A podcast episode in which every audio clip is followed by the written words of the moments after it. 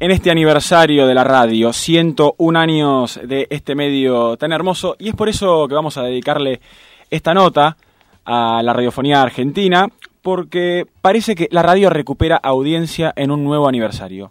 Eso le vamos a preguntar a Agustín Espada, que es doctor en Ciencias Sociales, magíster en Industrias Culturales y también investigador de la Universidad de Quilmes. ¿Cómo estás, Agustín? Jonas Guiot te saluda. Hola, Jonas, ¿cómo estás? Muy bien, muy contento. Feliz día también para vos, este, muchas gracias. Estamos eh, celebrando, la verdad. Eh, recién hablábamos también de, un disco de, de Per Jam que cumple 30 años, hay muchos cumpleaños en este jueves, pero el que más me interesa es el de la radio, estos 101 años. Y, quería preguntarte, ¿es, es, como dice esta nota, que la radio recupera audiencia en este aniversario? Sí, la realidad es que la radio recuperó terreno eh, en, los en los usos y hábitos informativos y de entretenimiento de las personas en este 2021. Es un fenómeno que empezó a pasar más o menos en septiembre y octubre del año 2020 porque eh, hay que decir también que durante los meses de más estricto aislamiento social y, de cuarentenas más duras, la radio perdió lugar, ¿no? Perdió encendido y perdió oyentes eh, contra otros medios como la televisión y otras otras pantallas como las redes sociales y también las plataformas audiovisuales. Eh, así que en un fenómeno que, se dio también en otros países eh, y que tiene que ver con el tipo de medio y el tipo de consumo que tiene la radio, a medida que la movilidad social volvió a sus niveles más o menos normales, el encendido de la radio también levantó, de alguna manera. Estamos hablando entonces de un 2020 con una caída importante eh, en, la, en la audiencia y un 2021 que viene remontando, ¿no es así? Sí, viene remontando y la realidad es que la recuperación es eh, mayor a la, a la esperada porque ya está en niveles incluso superiores el encendido de la radio a lo que eran los números de 2019. ¿no? ah, interesante este, ese dato. Digamos que que es un, un espaldarazo, digamos que tomó carrera en 2020 claro. y en, en 2021 está superando números prepandémicos también.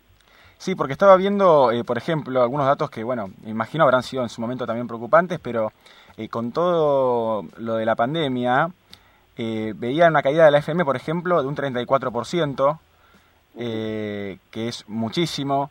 Eh, la primera mañana habían perdido un 49% sus oyentes. Digo, qué bueno y qué buena noticia en este día eh, también enterarnos eh, de que está recuperando.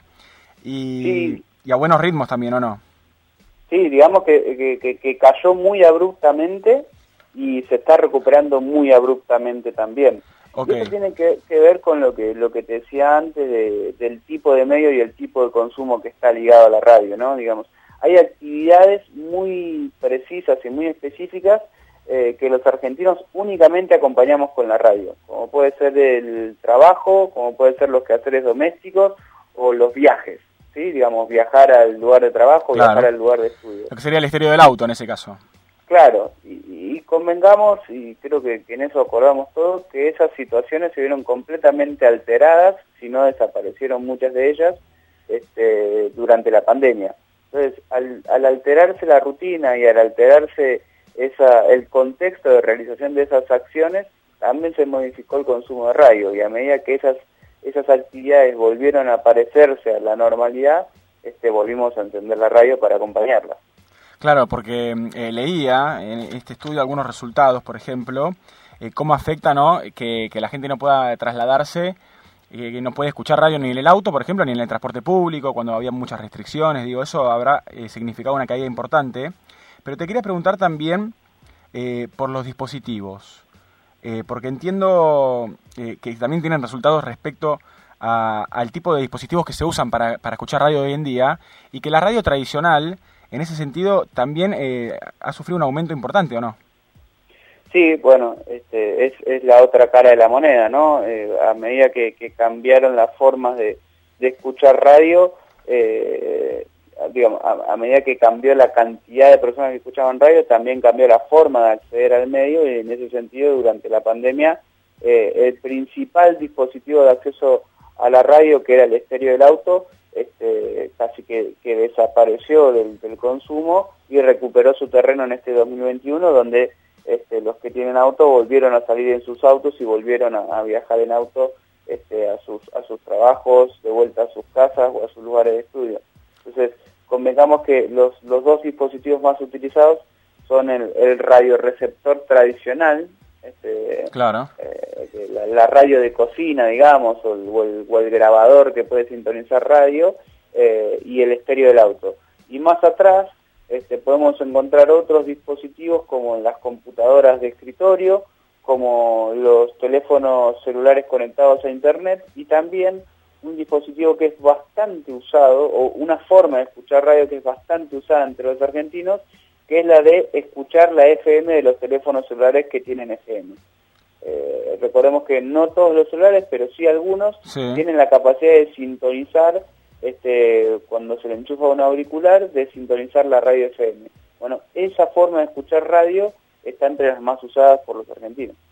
Estamos hablando con Agustín Espada, en Sinapuro, él es doctor en Ciencias Sociales, magíster en Industrias Culturales y también es investigador. Estamos hablando 101 años de la radio argentina, eh, sobre cómo se está recuperando eh, y, con creces este medio que tanto nos gusta, después de todo lo que sucedió con la pandemia. Y, pensaba también algo que hablábamos con Carlos Ulanovsky hace unos minutos nada más, eh, en cómo la radio, en medio de, tanto streaming, en medio de tanta televisión también, de tantas nuevas plataformas, pienso en Twitch también, sin embargo ha sabido siempre mantenerse eh, como una fuente muy confiable, ¿no? Como un lugar de, al que uno siempre vuelve, digo, más allá de la compañía. Sí, y, ese lugar al que uno siempre vuelve, para mí tiene que ver con esa palabra que mencionaste, ¿no? Con la, con la compañía. Porque creo que la radio como, como medio de comunicación y como espacio de construcción de contenidos es muy generosa con el oyente y, es muy generosa en, y, esto sin apelar a romanticismo, ¿no? Pero es muy generosa porque es un medio que soporta estar en segundo plano, este, que soporta que no le prestes atención por largos ratos y estar ahí encendida. Y, si uno se piensa a, pensar en la tele, eso es más difícil, e incluso con, con los streamers o con YouTube eso también es más difícil. En cambio la radio no tiene ningún problema en estar en en un segundo en un segundo plano este, y, y, en que cada vez que vos te acerques a prestarle atención, mostrarte algo de, de calidad, por lo menos, ¿no? Está, acostumbrada a estar siempre en vivo, algo que durante las cuarentenas sucedió mucho, la, eh, la, la, tele estaba siempre en vivo, eh, surgieron los streamers y los vivos de Instagram también, ¿no? Nos volvimos, este, teníamos oferta de contenido en vivo eh, por todos lados, y la radio es un medio que está súper acostumbrado, que tiene experiencia y que sabe cómo construir y cómo sostener producción de contenido las 24 horas del día. Entonces me parece que ahí está un poco la, digo, construir contenidos de calidad las 24 horas del día. Entonces me parece que ahí está un poco eh, la clave para eh, pensar o responder a esta pregunta de por qué sigue tan vigente a 101 años y con tanta competencia este, rondando. Hay otro dato interesante eh, que me pareció piola para que charláramos, eh, que tiene que ver con la cantidad de tiempo promedio que se escucha por día, porque mm, entiendo, según las cifras eh, de este estudio, que el país alcanza las 5 horas eh, con 24 minutos y es de las más altas en todo el mundo. ¿Es así esto? Sí, totalmente. Es una es una cifra que en, en algunos lugares del mundo, pienso, no sé, en países como el Reino Unido, España, digo, estarían deseando de tener estas cifras en cuanto al promedio de la cantidad de horas de escucha. Eh, y la realidad es que en Argentina son cifras más o menos habituales, ¿sí? digamos, no, no, es una novedad tener este promedio de, horas de escucha. Y tiene que ver otra vez con este, las actividades que acompaña. Este, acompaña actividades de larga duración, como puede ser una tarea doméstica, un trabajo, un viaje, y, y, de ahí también la, larga, la larga duración de nuestro contacto con el medio. Claro, y nosotros hablábamos hace un rato sobre la radio, a qué nos evoca, a qué nos hace recordar. Eh, a mí, por ejemplo, me hace acordar, eh, más allá de la compañía y demás, muchas veces me hace acordar a mi abuelo, que, que, fue la persona con la que empecé a escuchar la radio, le escuchaba mucho tango, y se dormía escuchando radio, que era para mí lo, lo particular, ¿no? Y te quería preguntar por la distribución etaria. Eh, porque entiendo también que es un medio muy ligado a, públicos adultos, ¿no? Sí, bueno, a mí me gusta hacer la, la, analogía, la, la, comparación con el con el vino o el whisky, ¿no? Esas esas bebidas alcohólicas que dicen que, que te esperan, ¿no? Que, el vino o el whisky este, son este, eh, gustos que se te acomodan al paladar en algunos casos cuando cuando vas creciendo en edad. Bueno, la radio también es ese tipo de este de, de medio de comunicación, ¿no? No es, no es muy este, amigable o no es muy cercano con las generaciones más jóvenes y por supuesto eh, la distribución etaria de su audiencia tiene que ver este, con un público este, más adulto. ¿no? Si ponemos el foco en los mayores de 35 años, este, sirven para explicar entre el 60, no, no tengo el número preciso, pero entre el 60 y el 70% de la audiencia de radio, este, remarcando la dificultad de la radio para para penetrar en los segmentos más jóvenes. Y acá está la otra parte de la respuesta, que tiene que ver con que desde mi punto de vista, a la radio como institución y, a las radios como emisoras, eh, realmente mucho no les interesa llegarle al público joven. no, está dentro de, unos, de, los objetivos del medio. No es público... me parece que, hay bastante lógica en eso. Claro, eh, digamos, faltan, faltarían programas de radio que apunten a un público más joven. Exacto, sí, y, personas jóvenes haciendo radio también. Claro, bueno, eh, ojalá, ojalá eso cambie porque la verdad que eh, también desde el lado musical pienso que hay una oferta muy amplia en Argentina con la música urbana, por ejemplo, eh, y un auge enorme. Pienso también en muchas entrevistas que está haciendo por fuera de la radio, pero un otro tan tan querido dentro del medio que es Julio Leiva, Total. que de alguna manera sí apunta ¿no? a un público más joven con esas entrevistas que hace, a pesar de lo variadas que son, ¿no? Eh, también ha entrevistado al presidente y demás. Y, quería preguntarte sobre esto, Agustín, vos, ¿cómo, cómo te llevas con, estas, con estos nuevos dispositivos, con estas nuevas plataformas, eh, con, el Twitch, por ejemplo? Y hace un rato hablábamos con Carlos Ulanowski, por ejemplo, y prefiero arrancar por acá la pregunta. Él me decía que la radio filmada para él eh, era una, una perversión total. ¿vos, ¿Vos cómo ves este tipo de, cambios que va surgiendo en, las radios ah, con el paso del tiempo? Yo, pienso que radio, radio filmada tenemos hace varios años. Eh, pienso que radio filmada es lo que sucede en la, en la mayoría de los, de los programas políticos de las señales de cable en Argentina. Pienso que, radio filmada, este, en muchos casos, es, es lo que sucede por, por, las, por las mañanas temprano en los canales este, de televisión también y que me parece que es una forma de acercar el medio a plataformas que hoy, eh, plataformas donde hoy rige necesaria y exclusivamente el lenguaje audiovisual, pero que este, sirve para, para complementar o para acercarle un plus a la audiencia, pero que eh, el oyente, y, no sé, pienso en el caso de Urbana Play, ¿no? Hoy la, radio de los ex metro, que transforma, este, que transmiten video por YouTube, por Twitch y por un canal de televisión. Yo creo que eh, en el fondo es una forma este, de acercar la radio a nuevas generaciones que solamente se acercan a contenido si tienen una propuesta audiovisual.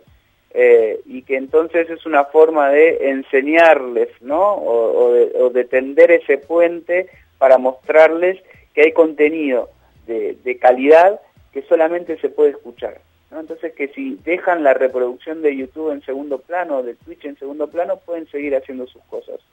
Entonces en ese sentido, este, yo no soy tan purista, lo admiro muchísimo a Carlos, este, no, me atrevería a, ni siquiera plantear una discusión, pero me parece que es una, una vía alternativa piola. Habló muy bien sobre vos cuando eh, le comentamos sobre este estudio, eh, así que creo que es mutuo ese, ese sentimiento. Y... Bueno, la verdad que me alegro mucho. Este, y la verdad que está, me gusta mucho tu análisis también, eh, porque no lo había pensado de esa manera. Consumo urbana también me gusta, eh, ya desde Metro que, los escuchaba. Y, no se me había, no, no, no había pensado en eso, ¿no? De, qué bueno, ¿no? También que de alguna manera eh, termina acercando a nuevas generaciones un, un, medio que, se lo entiende como muy tradicional. Y vos recién hablábamos de cómo la gente vuelve muchas veces a la radio. ¿Vos crees que, que la radio también se le asocia en cierto sentido con mayor rigurosidad periodística, eh, con, más, eh, quizás más, más detallado en lo periodístico, a diferencia de otros medios? ¿O crees que están igual en ese sentido? Digo, uno le cree. Mira, yo creo que, que, la radio y la prensa este, se sostienen como los ámbitos este, donde más y mejor periodismo se hace, ¿sí? Eh, y con medios con buenos niveles de credibilidad, eh, sobre todo en comparación con la tele. ¿Con la prensa te referís a la, gráfica? Sí, a la gráfica.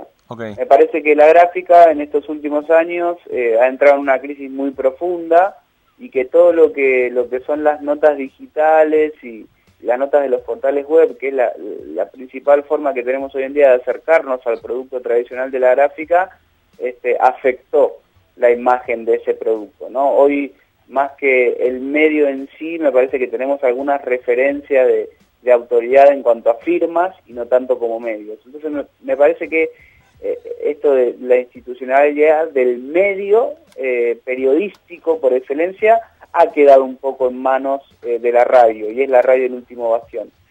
Pero también me parece que otro rasgo que tiene la radio, que no lo tiene otro medio de comunicación en, nuestro país, es el pluralismo.